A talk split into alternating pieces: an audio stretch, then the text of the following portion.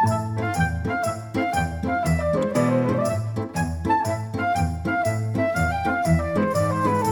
compañeros del Federico García Lorca. ¿Qué tal si por el día del libro hacemos un podcast con poesías y cuentos?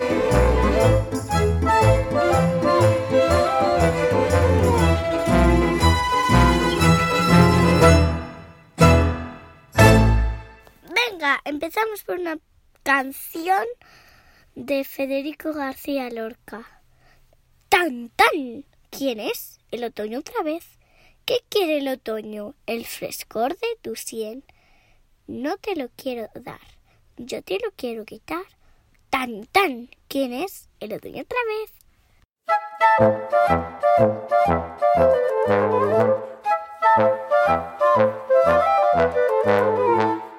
Me llamo Mario Mateos y os voy a contar la poesía del fantasma Cocofate. Y soy de primero C. El fantasma Cocofate se dio ayer un sofocón. Se manchó de chocolate la sábana del algodón. La metió en la lavadora.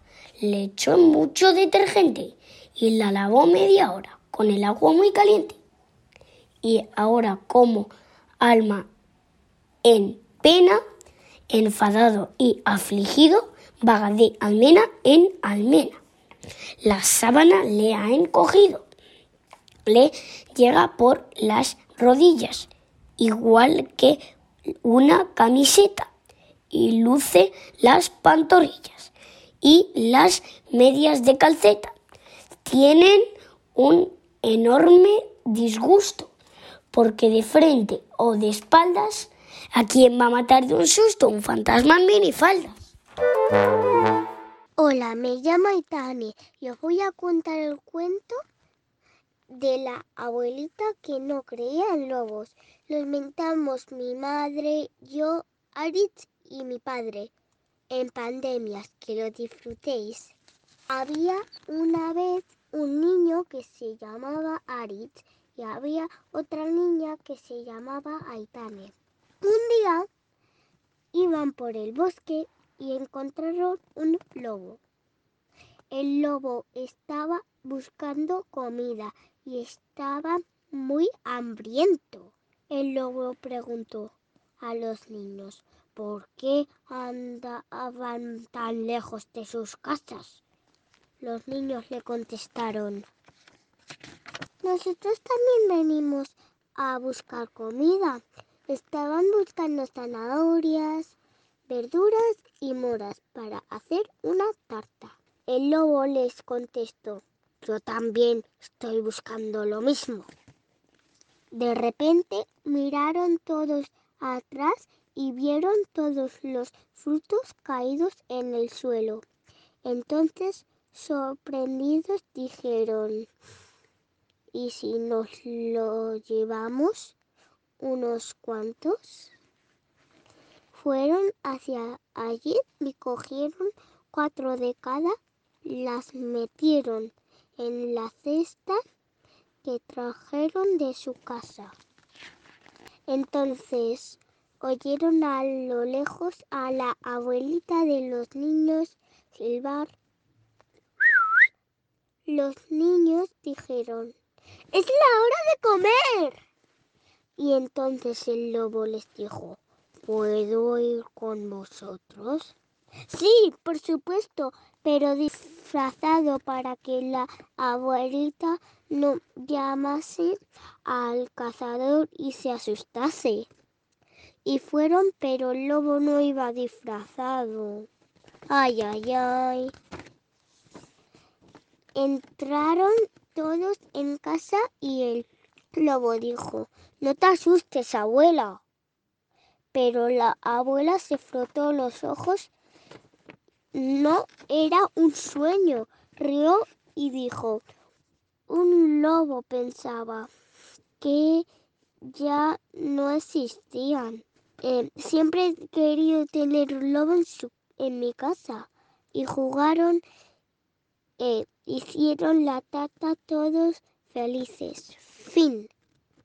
Espero que os haya gustado el cuento. Muchos besos.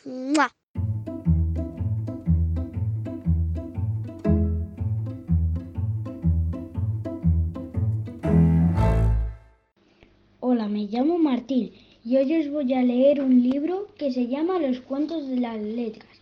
Está escrito por Ana Apuset y Lucía Sedrano. Y este libro lo he elegido porque me ayudó mucho a leer. A la M le gusta tanto la miel que con tal de conseguirla es capaz de escalar mesas, montañas y hasta el Himalaya. Su amiga la mariposa Melissa le habló el otro día de una miel riquísima que estaba muy escondida. ¿En un molino? ¿En una mochila?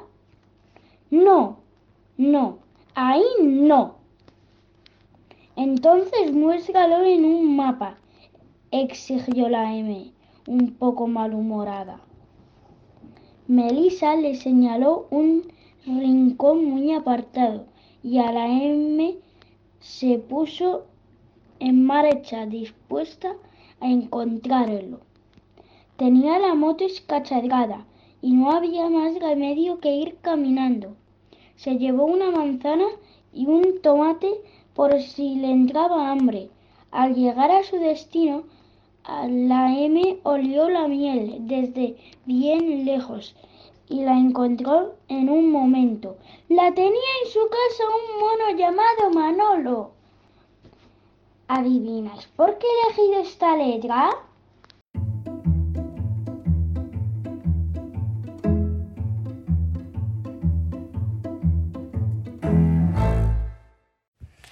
Soy Hugo Ruiz de primero A y voy a leer el Diplodocus torpón de Mini Pop-Up Dinosaurios de todo libro. El gran Diplodocus era muy grandote y torpón. Como tenía unas grandes patas y una enorme cola, cuando caminaba destrozaba todo lo que encontraba a su paso. Los demás dinosaurios siempre salían huyendo porque era un auténtico peligro. Un día el gran volcán se despertó y comenzó a lanzar rocas y lava por su cráter. Los dinosaurios que vivían al pie de la montaña estaban muertos de miedo y no sabían qué hacer. Pero entonces se acordaron acordaron de su amigo el Diplodocus torpón. Pensaron que con su enorme fuerza podría hacer algo para salvar los del terrible volcán y fueron a buscarle para pedirle ayuda.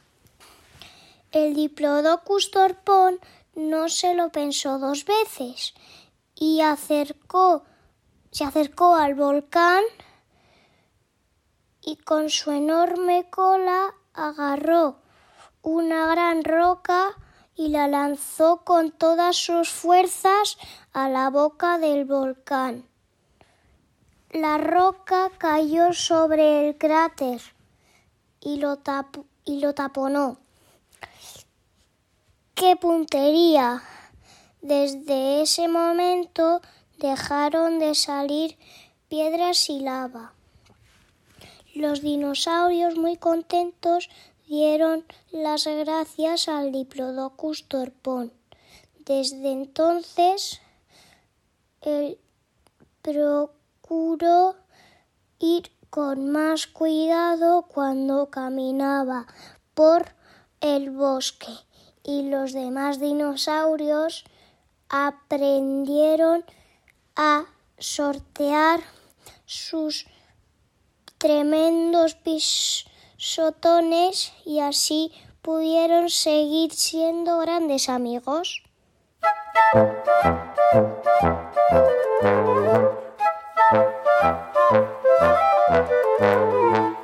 Aurora Viera Méndez, de primero de, con esta poesía de cómo se dibuja un niño de Gloria Fuertes. Para dibujar un niño hay que hacerlo con cariño, pintarle mucho flequillo, que esté comiendo un barquillo, muchas pecas en la cara, que se note que es un pillo. Pillo rima con flequillo y quiere decir travieso. Continuemos el dibujo. Redonda cara de queso. Como es un niño de moda, bebe jarabe con soda. Lleva pantalón vaquero con un hermoso agujero, camiseta americana y una gorrita de pana. Las botas de futbolista porque Chutano es artista. Se ríe continuamente porque es muy inteligente. Debajo del brazo un cuento, por eso está tan contento. Para dibujar a un niño hay que hacerlo con cariño. ¿Lo he hecho bien?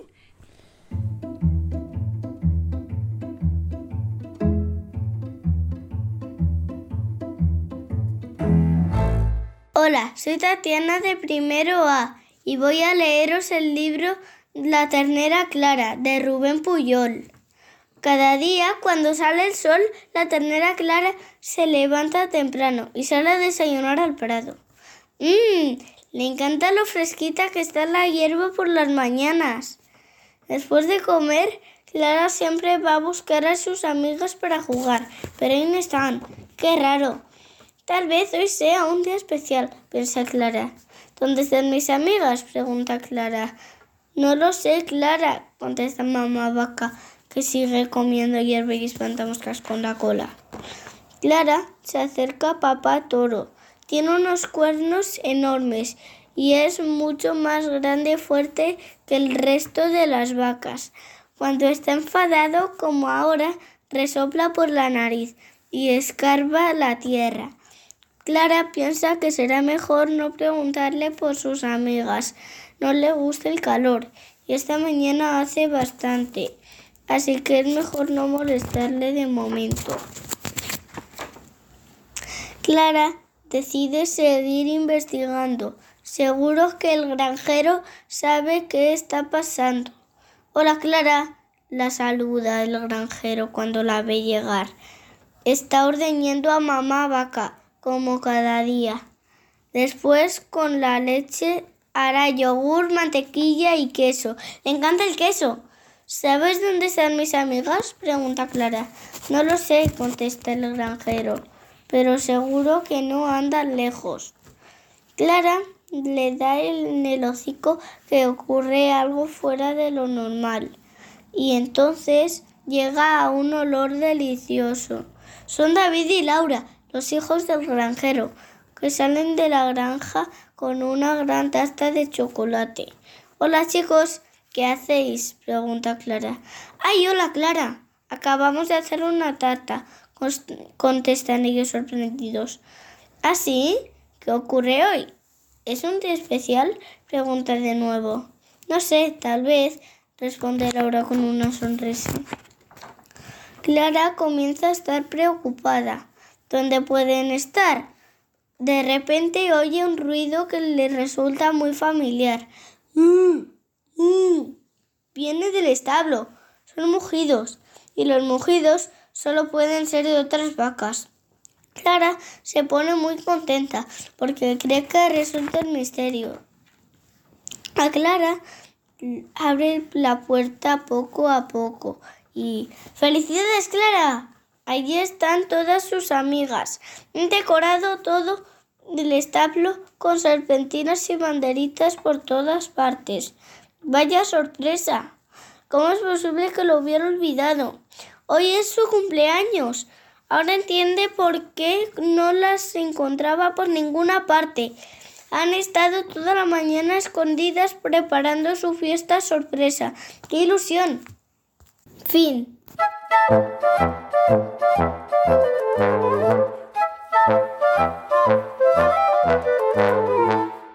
Hola, soy Alonso Cornera de primero D y voy a leer en cuento Los mejores días de James Honey. Hay días en los que todos caminan sobre zancos y lo ven todo desde arriba. Hay días en los que todos llevan una cereza en la cabeza. Hay días en los que la ciudad parece una tupida selva. Hay días en los que todo está cubierto por el agua. Hay días en los que todo está al revés. Hay días en los que a todos les dan un beso. Hay días en los que a todos apoyan al de al lado. Hay días en los que todos se sienten artistas. Hay días en los que todos miran sorprendidos al cielo. Hay días en los que las sombras son de colores. Hay días en los que todos pueden volar. Hay días en que los que Marina deja volar su imaginación e inventa historias. Esos son los mejores días.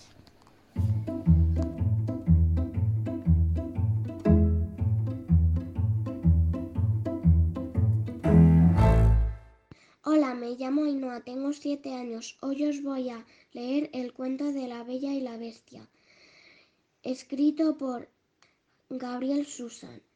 Un, un, comerciante fue a la ciudad en busca de trabajo. Su hija pequeña, llamada Bella, le pidió que le trajera una rosa. El comerciante pasó por el jardín del castillo y allí cogió la rosa para su hija. Cuando tenía la rosa en sus manos, una enorme bestia apareció frente a él. La bestia le dijo al comerciante que le perdonaba la vida si le mandaba a su hija al castillo para hacerle compañía. El comerciante apareció y envió a Bella al castillo. Bella estaba muy triste por haber tenido que abandonar su casa a la bestia. No le gustaba ver a Bella tan triste así, le, así que la ve, mandó de vuelta a su hogar. Pero Bella se había enamorado de la bestia y regresó al castillo. La bestia se transformó entonces en un apuesto príncipe. Estaba bajo un hechizo y solo el amor verdadero de Bella consiguió romperlo. Bella y el príncipe se casaron y vivieron felices para siempre. Espero que os haya gustado mi cuento. Hola, soy Celia Godino, de segundo A, y os voy a presentar una canción muy conocida de Gloria Fuertes. Mosca y Mosquito se titula. Soy una mosca, me quiero casar con un mosquito que sepa volar. Soy un mosquito, me quiero casar con una mosca que sepa bailar. Soy una mosca que sabe bailar y el violín también sé tocar. Tiririri, tiririra, con mis patitas yo llevo el compás. Soy un mosquito, tiririri, a nadie pico y vivo feliz. Adiós. Hola, me llamo Naya Gómez, de primero A, y hoy os voy a leer El arco iris, y lo han hecho Joan, Babarro, Carmen, Keralt, Keralt. Empezamos. Érase una vez un sol sonriente y una nube gorda que se acerca lentamente. La nube muy traviesa tapa al sol y esconde con ingenio su farol. La nube gorda tiene frío y llora gotitas sobre el río. Gotas mil, gotas mil, que riegan el laurel y el perejil. El sol curioso asoma su cara entera por ver caer el agua en la torrentera. El sol con su pincel más elegante pinta un arco en el cielo con mucho arte. Azul, rojo y amarillo. Qué resplandor y qué brillo. El arco iris luce contento su colorido en el firmamento. Para pasar los arroyos, cruza por los puentes, atraviesa valles y bebe en las fuentes. ¡Qué arco tan bello! dice el niño. ¿Qué, qué cinta de pelo? dice la niña. ¿Qué globo de cielo? dicen los dos. ¿Dónde se esconde el arco con su pincel? En los caballitos de un carrusel para que la niña y el niño jueguen con él. Y colorín colorado, este cuento se ha acabado. Es verdad, de Federico García Lorca. Os voy a leer una poesía. ¡Ay, qué trabajo me cuesta! Quererte como te quiero.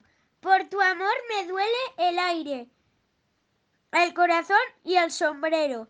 ¿Quién me compraría a mí este cintillo que tengo y esta tristeza de hilo blanco para hacer pañuelos? ¡Ay, qué trabajo me cuesta quererte como te quiero! Os voy a hacer una pregunta. ¿Leéis en familia?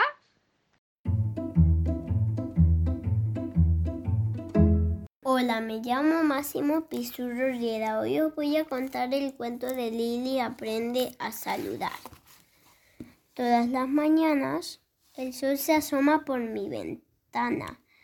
Me hace cosquillas en la nariz que me hacen sentir feliz. ¿Será su forma de saludar? Buenos días al despertar. En el camino a la escuela paso por una plazuela donde venden cazuelas y por una callejuela donde venden velas. Hola señor, hola señora, hola en idioma peruano. Hola a la vendedora y a la vendedora. En el colegio aprendemos sumas y restas. Nos dan todas las respuestas. Ring, ring, todos los días de la semana, cuando suena la campana, decimos al profe, hasta mañana. ¿Y cómo hay que saludar a la hora de merendar? Buenas tardes. Tienes que dar a los grandes y pequeños del lugar. Cuando me llevan de visita, estas son mis formas de saludar favoritas. De echar la mano con mayores y ancianos y dar un beso a los niños traviesos. ¡Mua! Tan importante como saludar cuando acabas de llegar. Sé saberse despedir cuando tienes que partir. Adiós, hasta pronto, hasta luego. Son buenas maneras, no lo niego. Después de cenar me meto a la cama. Tengo mucho sueño y me llevo el pijama. Buenas noches, le digo a la luna y ella me canta y me acuna. Fin. Agua, ¿dónde vas? Agua, ¿dónde vas? Riendo voy por el río a las orillas del mar. Mar, ¿dónde vas? Río, arriba voy buscando fuente donde descansar. Chopo, ¿y tú qué harás? No quiero decirte nada. Yo temblar ¿Qué deseo, que no deseo por el río y por la mar? Cuatro pájaros sin rumbo en el alto chopo están. Bueno, han estado genial todos los cuentos y poesías. Adiós, chiquilectores. ¡Mua!